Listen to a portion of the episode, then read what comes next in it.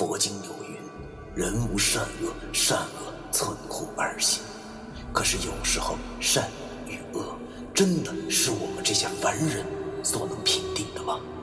而什么是善与恶？难道就真的没有两全之法了吗？那些被现代社会定义为迷信的事物，他们很多和我们一样，同样有着感情，有家庭。难道我们真的还要为那坚强的正义而消灭他们吗？欢迎收听 FM 幺七五六八九，我当尹阳先生的大纪念。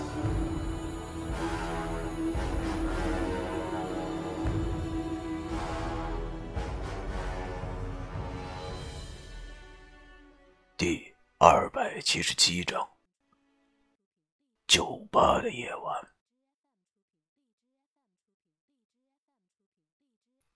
天依旧没亮，夜晚似乎很漫长。面馆里安静极了，也许正是这种气氛，才会让人觉得压抑。我把这晚上发生的事情全都讲给了袁大叔，一字不漏的全部讲了出来。令我感到惊讶的是，袁大叔至始至终的都没说话。十分安静的听我讲述了他弟弟的死讯。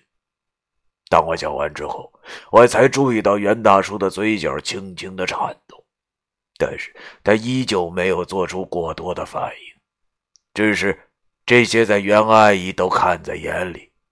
于是袁阿姨便上前轻轻的拍着袁大叔的肩膀，袁大叔的身体微微的颤抖，听得出来，他现在的鼻音很重。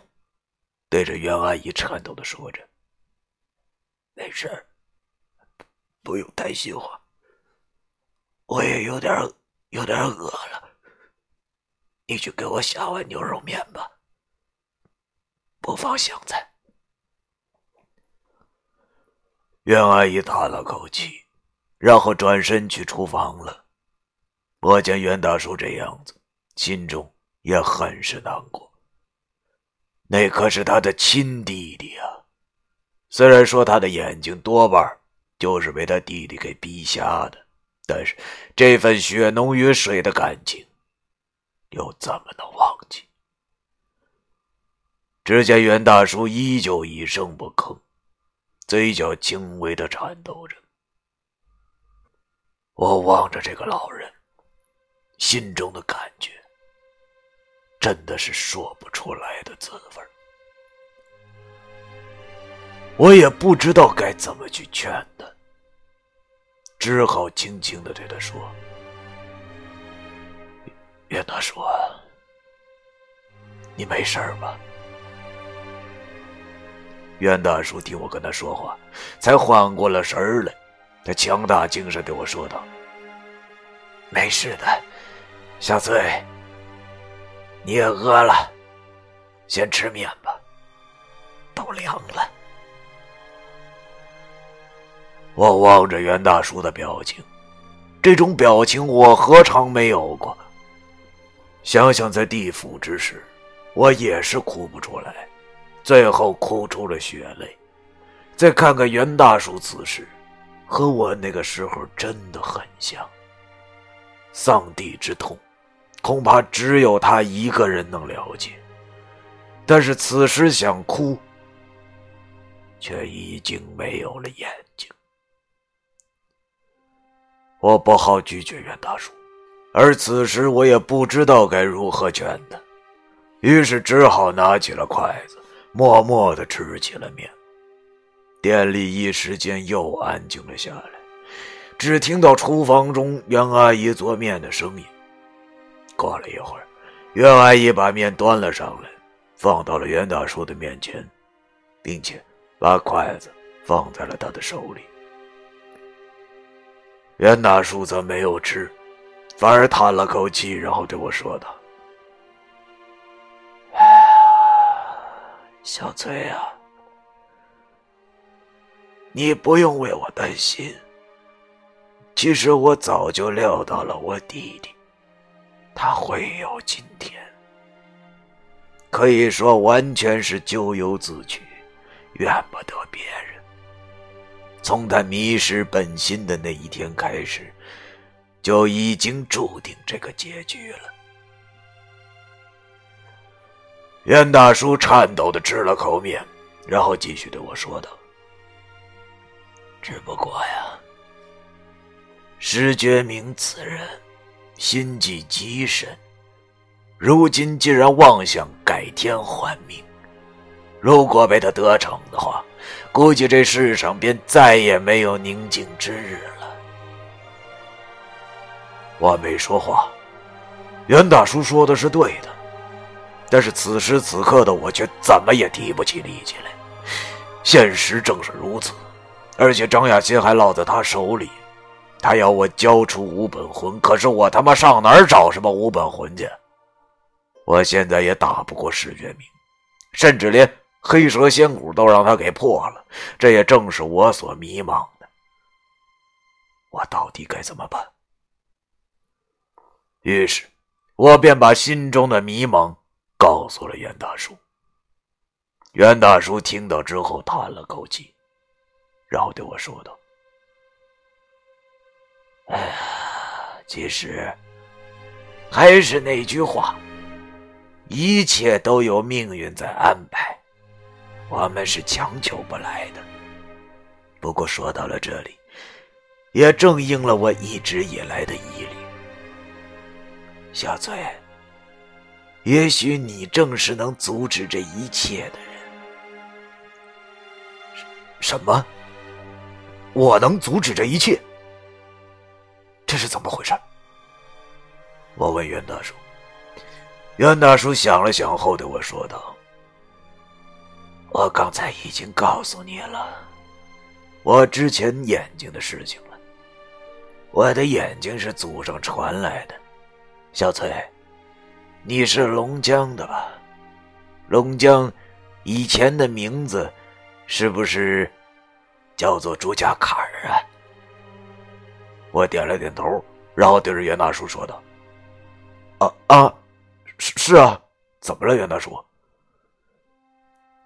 袁大叔叹了口气，然后对我说道：“哎呀，天意啊！”想来，这便是你我之间的渊源了。我告诉你吧，像我的祖上三木上人，中年的时候曾去过你的家乡，啊，救过那里的一户人家。那家的张楠要报答三木上人，可是三木上人那时已经洞悉了天道。他的杨眼告诉他，日后二人还会有渊源，日后那人一定会帮助于他。要说养眼看人一定不会有错，但是三木上人直到死的时候也没有等到那一刻，于是大彻大悟，可能还是时辰没到的关系，于是便写下了这段经历。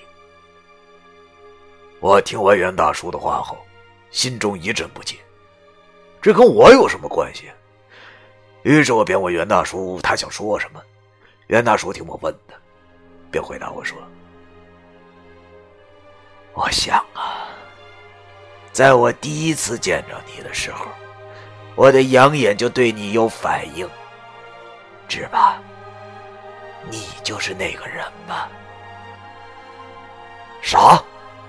我顿时有点懵了，我我是那个人，这不可能啊！我想呢，我上辈子明明就是条黑蛇呀，怎么到袁大叔这儿竟然变成人了呢？于是我便把心中的疑虑告诉了袁大叔。袁大叔听到后想了想，对我说道：“哎，其实这点也不难解释啊，要知道六道轮回。”而且现在已经跟三木上人的年代相隔了四代三百多年，三百多年已经是多少个轮回了呀？所以你那个时候是人也不难解释，但是这些都已经不重要了。重要的是，袁大叔说到了这里，顿了一下，然后用一种恳求而庄重的声音对我说道：“小翠，我恳求你去阻止这场浩劫。虽然我也知道，一味的杀戮根本只能造成更大的伤害，但是这件事和我弟弟的死没有关系。我只怕石觉明强行改命，会对天道造成损害。那到时候……”谁都不能保证会发生什么事情，毕竟你现在还是阴阳先生，有义务和理由去阻止这场浩劫呀！我见袁大叔求我，便不由自主的苦笑了一下。是啊，我必须去阻止这场浩劫。同样的事情，我已经答应九叔了，可是……可是我要拿什么去阻止呢？啊！脑袋很乱，想了很久都没想出个所以然来。但是此刻，我又怎么能拒绝袁大叔呢？于是便答应了他。我们聊了很久，直到五点多的时候，我才告辞离去。我之所以讨厌冬天。除了寒冷以外，就是黑夜特别的长。你看，直到现在天都还没亮，我回到了福泽堂，没有开灯，只是这样静静的坐着，思考着，我到底该怎么办。现在就剩下我自己了，我到底应该怎么去做，才可以阻止石觉明和救出张雅欣？可是想来想去，都没有头绪，似乎我还是没有从昨晚的打击中恢复过来。一个人安静的时候，种种情绪又都浮现了心头。天，终于微微的亮了起来。我蜷缩在福泽堂的地板上，双手抱着头，望着晨光从窗户中射进，照在福泽堂中诸多佛像上。一片庄严，而我旁边已经多了十多个烟头。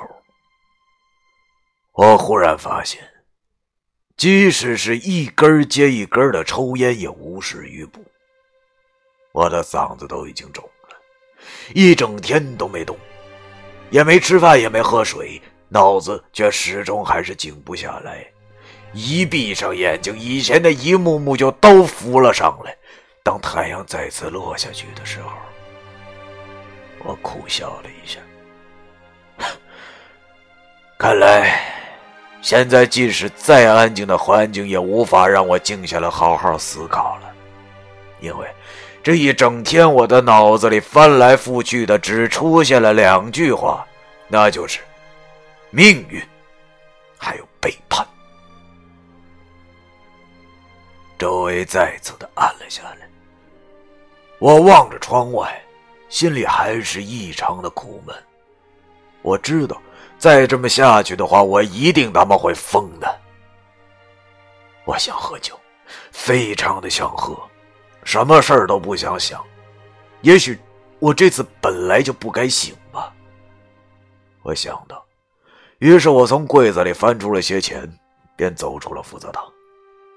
在拐角处，我发现了间小酒吧。便走了进去，坐在了独角凳之上，面对着酒保，年纪不大，但是挺会来事儿的。他问我：“哎，哥，来点什么？”我苦笑了一下，然后对他说：“克罗娜，给我可劲招呼吧。”我望着周围，一对对调情的男女，才发现原来人多的地方，我也不能平静。我的心中忽然没有理由的愤怒，这他妈的都是为了什么呀？抓着啤酒，大口大口的没有停歇的往肚子里灌去。喝吧，喝吧！我现在只想一醉，我什么他妈都不想想，包括背叛，包括命运。也不知道过了多长时间，也不知道是喝了多少酒，反正当时的我已经是头脑有些不清了，而且药酒的声音也跟着打颤只觉着周围的光似乎都变迷离了起来，耳边的音乐也浑浊不清。可是唯一没有变的，却还是心中的这份酸楚。那个年纪不大的酒保见我喝成这副德行，跟不要命似的，顿时有些害怕了。毕竟，在这里工作的他还是有经验的，估计他心里已经开始琢磨了：能让一人这么喝酒的，不是破产，估计就是死媳妇了吧。于是他便对我说：“哥，喝的不少了，酒也不是一天能喝完的，你说是不？不管什么事儿都会过去的。”要不咱明儿再来。当时的我听他这么一说，马上狠狠的敲了下台子，然后从兜里抓出了一把钱甩给了他，冲他吼道：“咋的啊？你他妈怕我没钱付账啊？快点上酒！哎，对对对对对，就那个！你大爷的！你知道个屁呀！你了解我吗？啊？你了解我现在的心情吗？”啊！那酒保见我喝多了，竟然有些发狂，本着多一事不如少一事的原则，也便没有再多说什么，便把酒给了我。我仰头咕咚咕咚咕咚的灌了下去，然后把瓶子往吧台上一磕。酒精的作用下，我再也忍不住了，趴在那台子上，眼泪吧嗒吧嗒吧嗒的往下掉。同时，口中模糊不清的小声说道：“你知道，你知道这种被兄弟背叛、一无所有的感觉吗？”闭上眼睛，很显然酒精已经上头了。我感觉到天旋地转，但不是按圈转的，是上下的动，耳朵里也跟着嗡嗡响。我苦笑了一下，看来，估计我再喝一点的话，就一定会醉得不省人事了。而就是在这个时候，我忽然闻到了一股香气，那分明是女人香水的味道。这味道很特别呀，一点儿你都不觉得刺鼻。反而啊，闻着很舒服。随着这股香风，我感觉到了旁边的座位上，好像有人坐下来了。当我趴在桌子上，透过视线，看到了一个白净的手搭在了台子上，随后，一个悦耳的声音响起：“麻烦给我杯 Bloody Mary。”谢谢。我本来已经醉得不行了，但是听到这声音后，我竟然好像清醒了一些。这声音，这声音，这声音怎么这么耳熟啊？我好像在哪里听到过，可是到底在哪儿听到的，却也忘记了。在酒精的作用下，我挺起了身子，然后醉眼迷离的向那边望去。只见旁边正坐着一位年轻的女子，散着头发，身着一件黑色的紧身绒衣，勾勒出了那美好的身段。她也在望着我，化了淡妆，虽然不是很美丽，但是带有一丝清纯。他也在望着我，表情也略带惊讶，但是又马上平静了下来。我望着他的脸，一种似曾相识的感觉浮现心头。终于，我认出了他——杜飞玉，我的第一个女朋友。真是想不到啊。当年上大学的第一天，他把我甩了。我曾经幻想很多次，我俩再次见面会是什么样的一个场景？也许是在家乡的熟悉的小路，也许是在哈尔滨喧嚣的街头，也许本来就没有那么多的也许。可是我怎么想也想象不到，转眼相隔多年以后，我俩再次相见，却是会在。而我俩此时显然已经是天差地别了。看看他的打扮，依然已经成熟了许多，就像是之前所见的关羽一般。那个高中时喜欢扎着马尾、边看英语书边喝奶茶的少女已经不见了踪影，而我此时却也是糟糕到了极点，属于抱着猪食掉粪坑，不能再糟的处境。不得不说。这似乎就像是岁月开的一场玩笑。昨日的种种还在眼前，但是转过神儿已经是物是人非。我本来已经喝醉了一身的酒气，连周围的音乐钻进我耳朵里都显得是那样的杂乱无章。很显然，他似乎也有和我一样的想法。于是，一时之间。我俩就这样对望着，似乎永远都无法相信这个巧合一般。于是我俩就这样对望着，曾经的恋人，一句话都说不出口。